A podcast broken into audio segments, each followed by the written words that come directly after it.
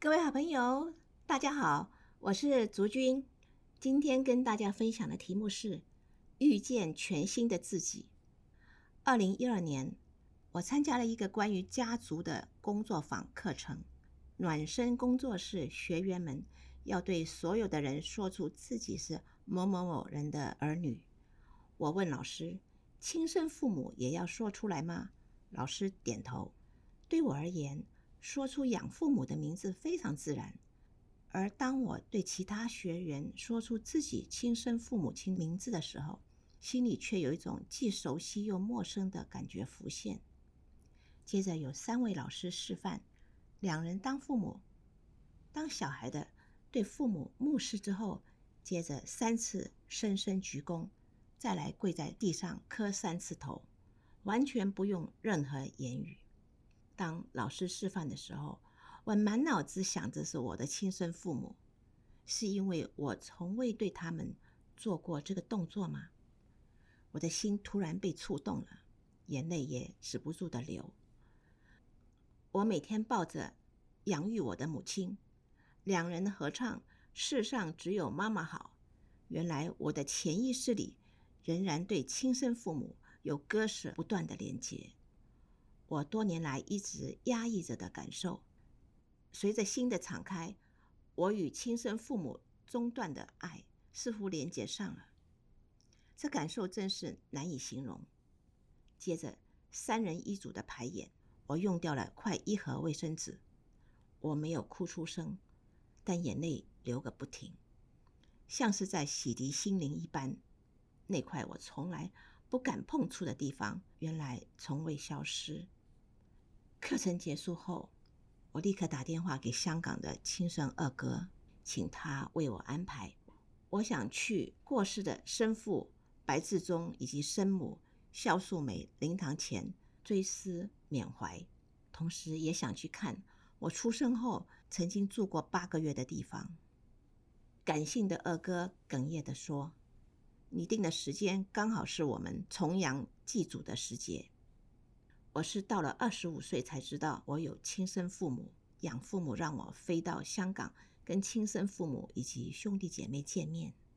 三十岁那年，二哥打电话给我，告诉我生父过世的事。我哦的一声表示知道了，当时心里是哀痛怅然的，却没有立刻去奔丧，直到两个月后才去家里照片前鞠躬。生母过世的时候。我又接到了二哥的通知，虽然心里非常沮丧，失落感也很重，但是我没有哭，只是将一切压在心里，一样等两个月后才与丈夫、女儿同往香港。现在想来，我真是愚蠢，居然两次都没有立刻飞去奔丧。如果没有上这堂课，我可能会终身内疚跟遗憾。我和丈夫菲利普在傍晚到达了旅馆，二哥、二嫂已经在旅馆等候。随后带我们去饭店跟姐姐、姐夫碰面，他们一面热情款待，一面商讨第二天的行程安排。隔天早上，我们来到了亲生父母安息的妙法寺。出乎我意料的是，这个寺院盖得像艺术馆般，有许多人观光拍照。在我的请求下，姐姐特别为我准备鲜花跟水果。来到父母的灵位前，我问二哥是否能够将昨天晚上在旅馆里面写给亲生父母的信读出来。二哥说：“当然可以啊。”没想到我才开口说：“请原谅我晚了三十年才来向你们致敬。”两眼早已泪眼模糊，泣不成声。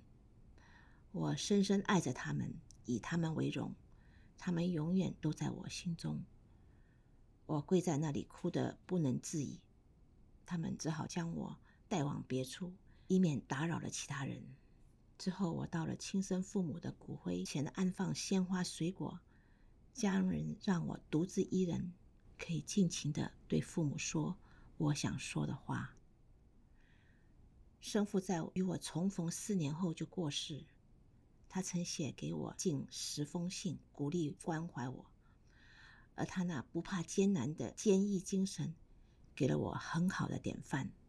与生母初次见面的时候，他一直对我说对不起，并握住我的手，告诉我他有多想我。虽然我听不懂他讲的每句客家话，但我知道他舍不得我，不希望我过苦日子。从小一直以为自己是独生女的我，一下子多了好多关心我的亲人。我觉得自己是幸福的。我相信亲生父母当初决定是对的，因为养父母非常爱我。向亲生父母倾诉之后，虽然情绪仍旧激动，心灵却十分舒畅。那是过去的我不曾察觉，内心也不曾去碰触的地方，而将这个压抑已久的软弱情感充分宣泄之后，我好像变得不太一样。接下来第二天，来到我出生的地方沙田新界的曾家大屋，如今已经成为古迹，也是观光景点。二哥指着那六十年前的屋子，当年他与大哥在那窗台前看着我被养父母带走，后来家里付不起四十五块港币的房租，只好搬到更小的房子。谦和又有内涵的姐夫是曾家主人。原来姐夫的母亲在收租的时候看上了姐姐美丽活泼、能干又聪明的特质，姐姐因此成了曾家媳妇。四哥笑着说：“你的姐姐是中国版的灰姑娘。”姐姐于两年前睡梦中过世，她的四个孩子轮流陪伴姐夫，安慰姐夫。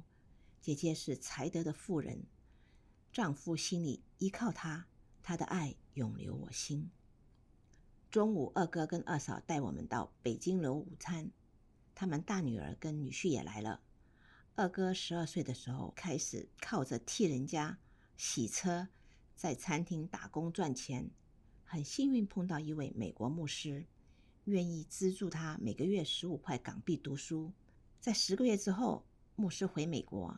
他又没办法读书，后来二哥又去书局打工，每天看书。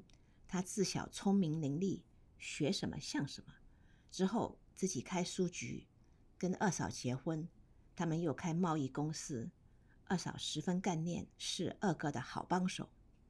那天坐在我身旁是他们的大女儿，英国牛津大学毕业，其他三个女儿到国外留学，四个女儿遗传了父母亲的优点。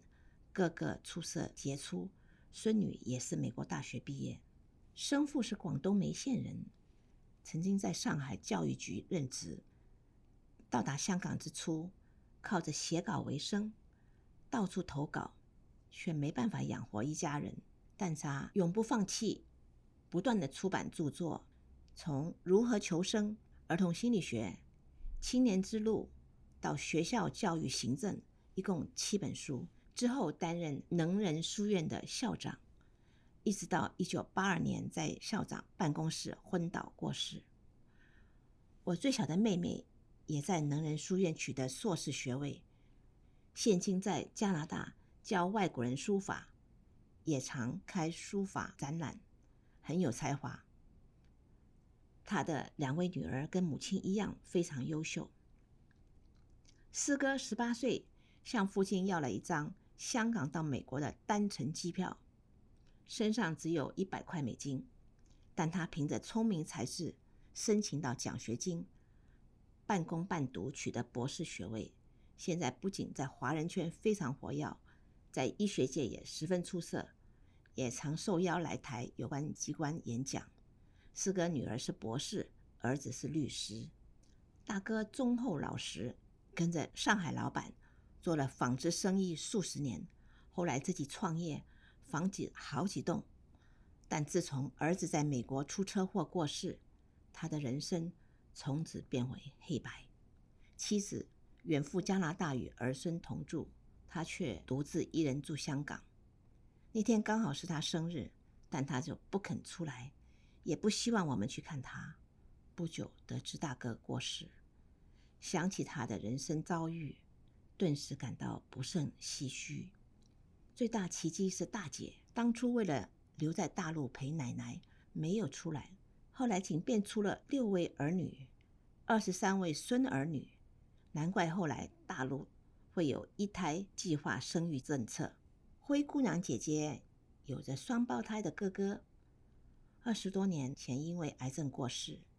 印象中她非常潇洒。我第一次去香港是她来机场接我，儿子都很有出息。